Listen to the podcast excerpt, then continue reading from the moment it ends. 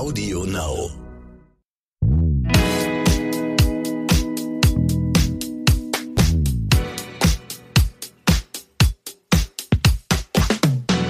Hallo und herzlich willkommen zu So bin ich eben, der Psychologie-Podcast für alle Normalgestörten mit Stefanie Stahl und Lukas Klaschinski. Und heute reden wir über das Thema Beziehung beziehungsweise toxische Beziehung, wenn einem das Ganze nicht so gut tut. Jackie schreibt, ich bin seit fünf Jahren in einer schwierigen Beziehung. Mein Partner gibt mir ständig das Gefühl, etwas falsch zu machen. Inzwischen hinterfrage ich mich selbst schon bei allem, was ich tue. Zwischendurch haben wir auch schöne Momente. Dann wiederum bricht er einen Streit vom Zaun und droht mich wegen einer Kleinigkeit zu verlassen. Jedes Mal bin ich so schockiert, dass ich ihn regelrecht anflehe, mich nicht zu verlassen. Eine Gefühlsachterbahn, die mich inzwischen komplett ausgelaugt hat. Was soll ich tun? Ja, das ist eben ganz, ganz schwierig. Ähm, toxische Beziehungen, also sind ja eigentlich Beziehungen, wo einer der Partner ähm, stark narzisstische Muster hat. Mhm. Und äh, der Gegenpart, in dem Fall Jackie, in so eine Art, in so einen Sog der Abhängigkeit gerät. Ähm, und ähm, das hängt mit zwei Dingen zusammen. Einmal mit der Beziehungsdynamik, mhm. weil die Beziehungen fangen meistens sehr leidenschaftlich an und der Narzisst äh, umgarnt den anderen, liegt zu Füßen, ist ganz toll, ganz toll. Also gibt dem Selbstwertgefühl halt ganz, ganz, genau, gibt dem Selbstwertgefühl ganz viel Zufuhr.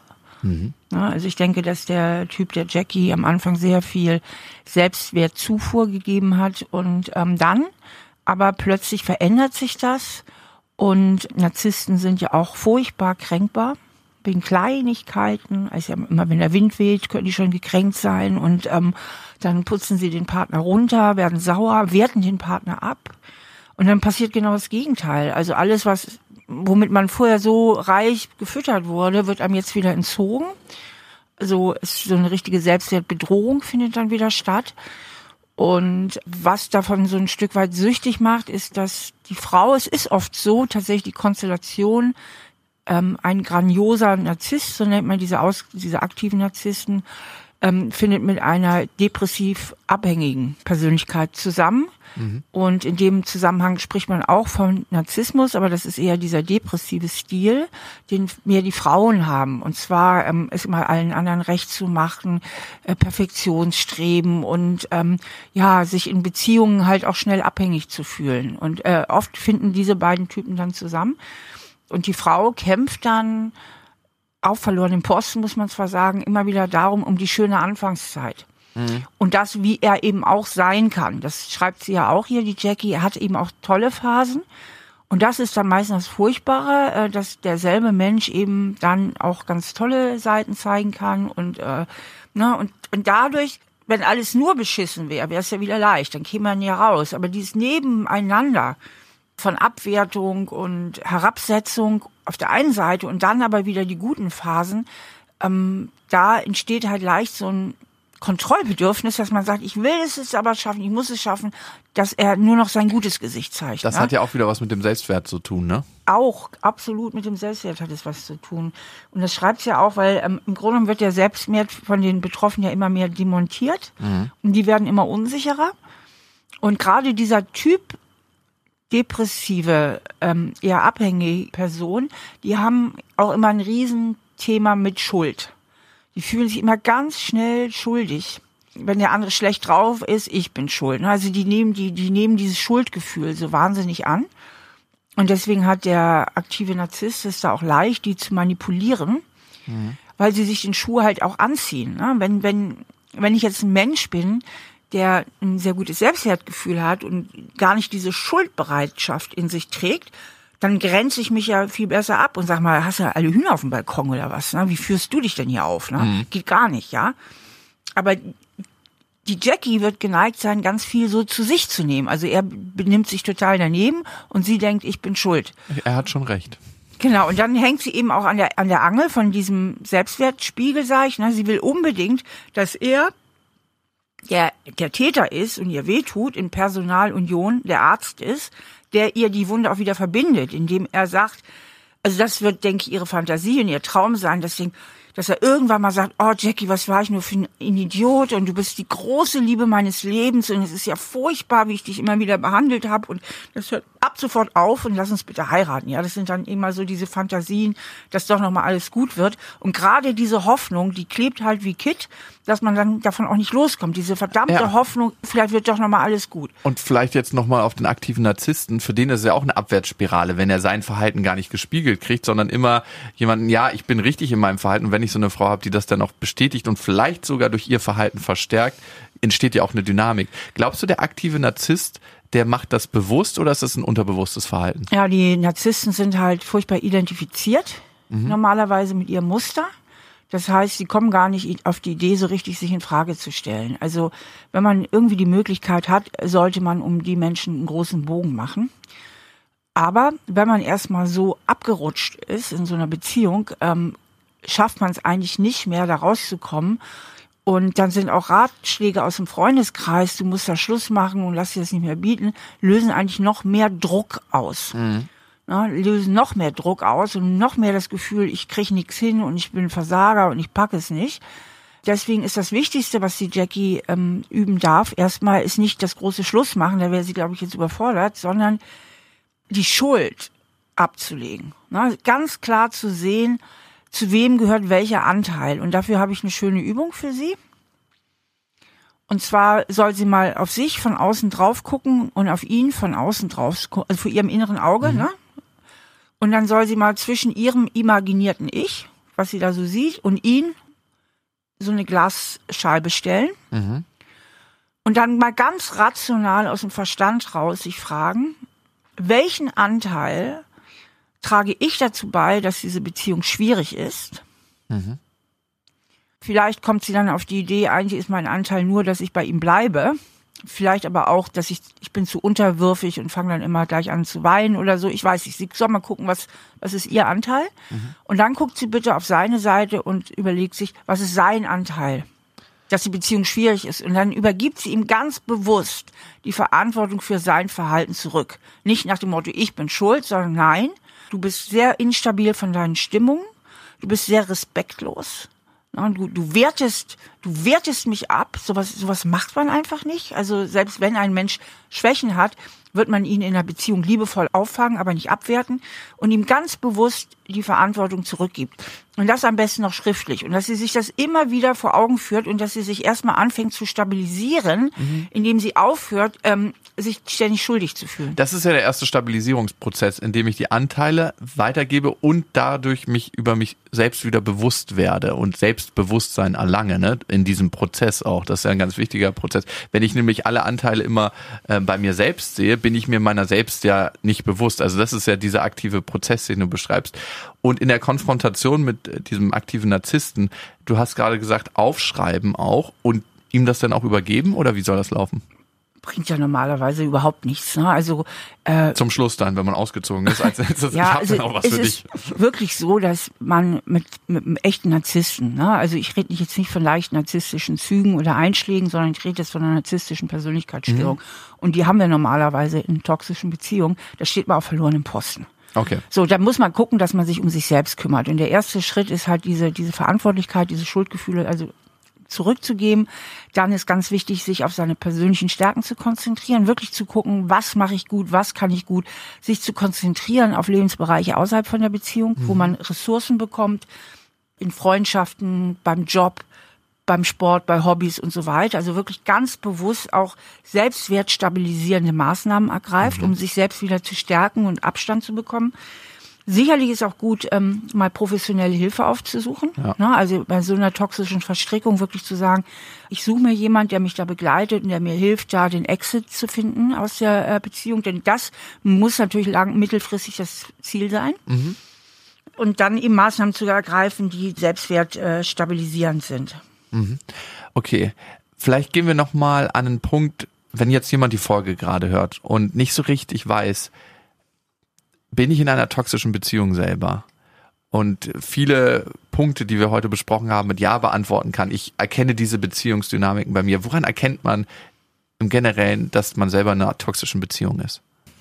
Also ähm, zum einen, dass der Partner mir immer wieder das Gefühl gibt, ähm, ich kann es nicht richtig machen und ich, ich reiche einfach nicht aus und sich selbst aber echt sehr verletzend verhält, also einen immer wieder kränkt oder auch so wütend wird und, und wegen Kleinigkeiten. Also mhm. Kleinigkeiten, wo er dann ausflippt und gekränkt ist und man oft auch vergeblich auf eine Entschuldigung wartet, ne? wo man denkt, sag mal, wenn der unten ist, der muss sich doch mal irgendwann entschuldigen. Mhm. Passiert aber nicht.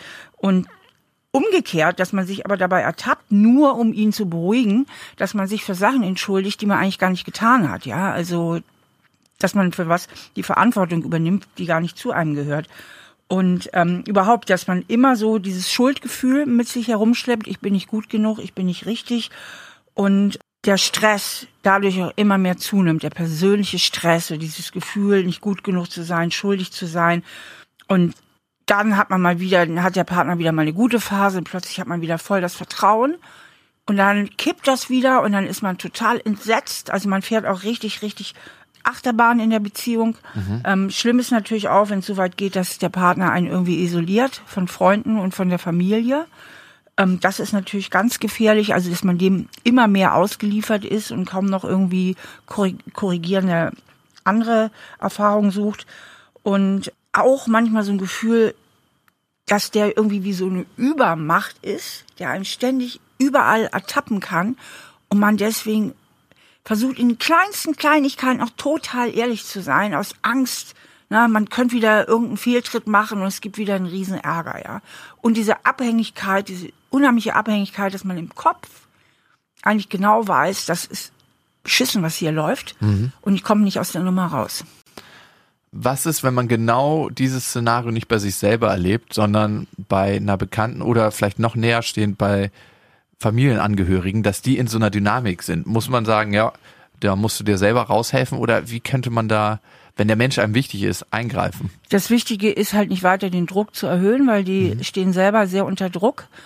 Und genau das zu machen, was ich eben auch der Jackie geraten habe, ihnen dabei zu helfen, sich zu entschulden. Also dass die Schuld, diese Schuldgefühle, ne, immer wieder klar machen, du, ähm, der ist total schwierig, dieser Mensch. Der hat wahrscheinlich eine narzisstische Persönlichkeitsstörung. Die Sachen, wie er sich verhält und die brutale Kritik, die er dir um die Ohren knallt, das gehört nicht zu dir, das gehört zu ihm. Das ist ein Teil seiner massiven Persönlichkeitsproblematik.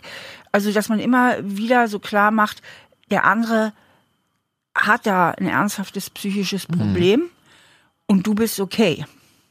Ja, also um für eine Trennung braucht es meistens erstmal die Selbstwertstärkung. Mhm, ja, klar.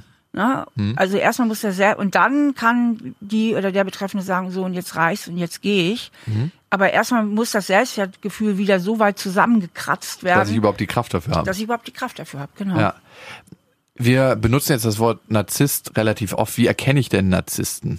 Also klar gibt's dafür Tests, aber die wird ja derjenige, bei dem ich das vermute, vielleicht nicht immer machen. Und man kann jetzt nicht jeden Tag eine Frage in den Alltag einstreuen. Sag mal, du, wie würdest du dich denn einschätzen? Ja, also die typischen Symptome sind, die kommen am Anfang oft ganz äh, grandios, charmant, beeindruckend, stilsicher daher. Mhm. Also haben oft ein tolles Auftreten, so ein gewisses Charisma oft anfänglich. Ist jeder Promi-Narzisst? Nein, es muss auch nicht immer so sein. Ne? Es gibt auch so stillere Narzissten, also die jetzt gar nicht so mit großen Tamdam, ja. Aber der Narzisst ist unheimlich unempathisch. Mhm. Also das merkt man auch. Also der hat überhaupt keine Empathie für einen. Der benutzt einen eigentlich. Man fühlt sich auch schnell benutzt. Also dass er einen manipuliert für seine eigenen Zwecke. Ähm, der Narzisst meint immer, er sei was Besseres. Ihm stünden alle Rechte zu. Er mhm. müsste sich auch nicht an Regeln halten. Er wäre irgendwie grandioser als andere Menschen und die Gesetze und Regeln, die für andere Menschen gelten, gelten aber nicht für ihn. Okay. Er reagiert unglaublich gekränkt auf kleinste Art von Kritik oder vermeintlicher Kritik und wird dann richtig wütend. Wir sprechen im Fachjargon nennt man das auch den narzisstischen Furor. Ja, also dann kommen diese Wutanfälle und das wegen, wegen irgendwelchen Kleinigkeiten. Und er wird auch nicht bereit sein, sich später dafür zu entschuldigen, weil er überhaupt nicht einsieht, dass er überhaupt un, im Unrecht war. Wenn ich jetzt feststelle, ich bin mit so einer Person in meinem. Warte mal, entschuldige, dass ich nochmal unterbreche. Also unterm Strich kann man sagen, der Narzisst hat in einer Beziehung nichts zu geben. Wenn ich jetzt feststelle, dass ich mit so einer Person zusammen bin und mich nicht von ihr trennen kann, weil wir verbunden sind durch ein Kind, Also das ist ja eigentlich die einzige Verbindung, die du nie wirklich 100% auflösen kannst. Und natürlich ein familiärer Kontext, ne? wenn du Geschwister bist oder... Ja gut, da kann man immer noch sagen, ich Klar. pflege mit meiner Schwester keinen Umgang oder aber pflege mit beim meinem Kind wird sehr, sehr schwierig. Ne? Wie, wird sehr schwierig und mit Narzissten ist natürlich extrem schwierig überhaupt der Umgang, weil der Narzisst natürlich auch das Kind benutzen wird. als Vehikel für sich. Sicher. Wie denn? Ist manipuliert Mhm. gegen die Mutter und sagt blöde Mutter und die aufwiegelt, indem er mit dem Kind genauso unempathisch Aber auch ist. umgekehrt. Ne? Wir, wir sind jetzt immer, der Mann ist der Narzisst und Ja. die Frau ist das Opfer. Das kann ja auch Genau. umgekehrt sein. Ne? Ja. Und ähm, da würde ich empfehlen, tatsächlich auch einen Umgangsausschluss anzustreben. Also das Sorgerecht versuchen zu erlangen und Nee, Wir reden jetzt von Umgang, Sorgerecht sowieso. Also wenn, wenn man es wirklich mit einem aktiven Narzissten zu tun hat, der der Kindesvater ist oder die Kindesmutter und dem Kind dadurch äh, massiven Schaden zufügt, vor allen Dingen durch eine krasse Manipulation gegen den anderen Elternteil, ähm, ist es besser, das Kind sieht diesen Elternteil nicht. Und wenn ich jetzt als reflektierter Mensch auf einen Narzissten in einem anderen Kontext stoße, also vielleicht in einem Arbeitskontext oder jemand, der passiv-aggressiv ist, wie gehe ich damit um? Also wenn ich selber merke, okay, die Anteile liegen bei dem anderen, ich bin durch einen bestimmten Kontext mit dem zusammengewürfelt, Arbeit ist, glaube ich, ein sehr klassisches Beispiel und ich möchte meine Arbeit nicht wechseln und ich möchte jetzt auch nicht ihn das nächste Mal von der Treppe runterstupsen. Also das Wichtigste ist, dass man sich so einen Schutzmantel zulegt. Ähm, ich empfehle da so diese innere Pyramide. Man baut sich so eine, so eine schöne Pyramide vor seinem geistigen Auge, die man ganz schön einrichtet. Und diese Pyramide ist so als Imaginationsort so ein ganz sicherer Ort, wo man sicher ist. Und von außen ist diese Pyramide mit lauter Spiegeln bestückt. Und immer wenn ein Angreifer kommt, also wenn der Narzisst auf mich zukommt und wieder mich runterputzt, meine Arbeit entwertet, spiegelt das auf ihn zurück. Also auch hier ganz bewusst ihm seine Anteile zurückgeben, es bei ihm belassen, es nicht zu sich nehmen. Dann ist es wichtig, dass man bestimmte Grenzen setzt und sich mal paar Sprüche zurechtlegt. Wir hatten schon mal in einer anderen Folge ist von Antwortstrategien und die müssen weder besonders originell noch besonders geistreich sein. Zum Beispiel, wenn man einen narzisstischen Chef oder Chefin hat und wird runtergeputzt, dass man ganz ruhig, kann man jedes Mal sagen, wenn sie das jetzt freundlich gesagt hätten, wäre keine Information verloren gegangen.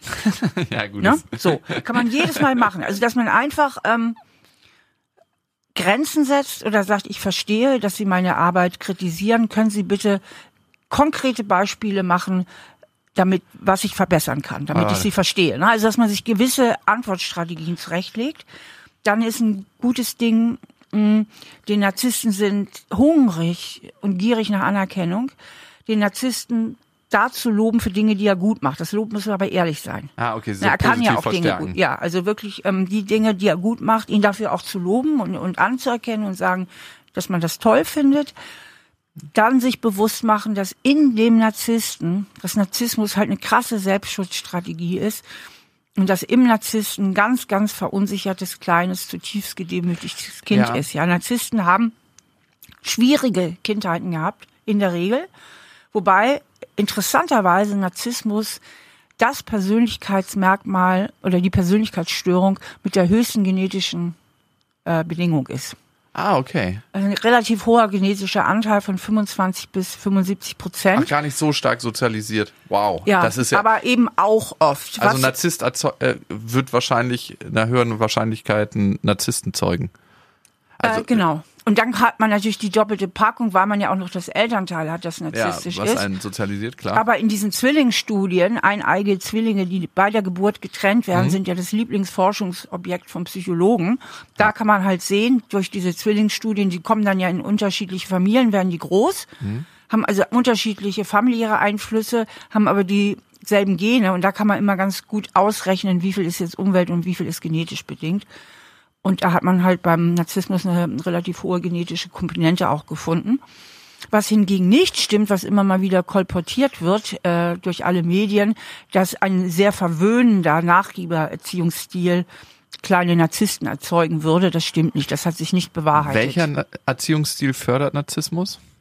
Lieblos. Mhm. Das Gefühl, ich bin unwichtig, werde gedemütigt. Also ähm, nicht in Beziehung sein mit seinen Eltern, vernachlässigen. Genau, oder auch wenn man dann noch zusätzlich viel gemobbt wurde in der Schule. Also irgendwie immer so der Loser war Ja. und dann so ein ganz starkes Gegenmotiv an Macht entwickelt. Also Narzissten haben extrem hohes Machtmotiv. Weil sie es nie hatten vorher. Weil sie nie wieder diese Ohnmacht als Kinder erfahren wollen. Und es hilft auch manchmal, sich das klar zu machen, sich immer wieder bewusst zu machen, hinter diesem riesigen, grandiosen Gehabe und der ganzen ätzenden Kritik sitzt eigentlich ein ganz verunsicherter äh, Mensch, der unglaubliche Angst hat, ähm, selbst verletzt zu werden. Oder wie ich immer sage, hinter jedem Fahrer eines großen, prolligen Autos steckt ein kleiner Junge, der sagt, hab mich lieb. aber es gibt aber auch Autoliebhaber, Lukas, ja, mit normalen psychischen nur, Strukturen. Ähm, aber nur sehr wenige in meiner Welt. Aber okay. ich, mein Lieblingsspruch auf jeden Fall von dieser Folge ist, hätten Sie das freundlich gesagt, wären keine Informationen verloren gegangen. Und dieser wichtige Part, dass in jedem Täter auch ein Opfer steckt, ne? Auch bei den Narzissten, glaube ich, kann manchmal die Spannung auch aus Situationen nehmen. Und in dem Moment, wo die Spannung rausgenommen ist, kann ich mehr auf mich und auf meine Selbstschutzstrategien achten. Wichtig ist halt ähm, mit diesem Opfer-Täter, das kann man denken, wenn man es mit einem Narzissten zu tun hat. Hm. Nur der Narzisst, der diese Folge hört, der soll bitte die hundertprozentige Verantwortung für sein Tun übernehmen. Er ist heute kein kleines Kind mehr und heute ist er der Täter. Na, heute ist er der Täter. Und als letzten Tipp würde ich auch noch sagen, guck mal deine eigene Situation an, wenn du in eine narzisstische Beziehung verstrickt bist. Ähm, beziehungsweise auch im Berufsleben, hast du vielleicht selber Angst auf Verneuerung? Warum willst du wirklich in dem Job bleiben? Ne? Mhm. Ist es auch vielleicht ein hohes Sicherheitsbedürfnis? Also guck auch mal bei dir hin, ähm, wäre es nicht doch vielleicht sinnvoll, einen Neuanfang zu machen? Denn im Grunde genommen ist das Allerbeste, was man tun kann, dass man mit solchen Leuten gar nicht in Kontakt gerät. Ja, und die Basis, die wir eigentlich in sehr, sehr vielen oder fast allen Themen wiederfinden, ist das Selbstwertgefühl. Und da gibt's ja auch bei dir einen Online-Kurs, Das Kind in dir muss Heimat finden, auf sinnsucher.de. Und da kann man ganz aktiv innerhalb eines Kurses daran arbeiten. Genau, dieser Kurs, da komme ich sozusagen zu euch ins Wohnzimmer per Video und ähm, ich habe mich gerade erschreckt kurz. du bist so unverschämt. Ähm, auf jeden Fall mache ich dann die, die Übungen mit den Leuten und ähm, wir haben auch begleitete Online-Kurse, wo sie eben auch Fragen an mich stellen können, wenn es irgendwo hapert oder überhaupt grundsätzliche Fragen. Und ja, bisher haben wir ein super gutes Feedback. Die Leute sind alle ganz happy und viele kriegen auch ganz viel für sich damit bearbeitet. Und wer keinen Bock hat auf einen Online-Kurs, ähm, der kann natürlich auch mein Arbeitsbuch nehmen, weil das habe ich ja so entwickelt, da muss man auch nicht das Hauptbuch zu gelesen haben. Das ist Therapie zum Selbermachen für alle Normalgestörten, sage mhm. ich immer. Und das, das hilft auch wirklich. Also habe ich auch sehr, sehr viel gutes Feedback für das Arbeitsbuch. Ja, finde ich auch gut, einfach mal analog zu arbeiten und auch Dinge zu zeichnen und dass man Step by Step die einzelnen Punkte ansprechen kann, durch die Gefühle mitgeht und äh, sich über ganz viele bestimmte Prozesse im eigenen Leben klar wird. Also das Arbeitsbuch hat den Titel wie das andere Buch, Das Kind muss Heimat finden und den Untertitel in drei Schritten zu einem starken Ich. Wenn ihr selbst eine Frage habt, ein Thema, schreibt uns gern an. So bin ich eben at randomhouse.de und wir geben uns allergrößte Mühe, eure Fragen zu beantworten. Und ihr könnt diesen Podcast abonnieren auf Spotify, auf dieser, auf iTunes und auf AudioNow natürlich auch Kommentare und Bewertungen hinterlassen. Wir freuen uns, wenn ihr beim nächsten Mal wieder dabei seid.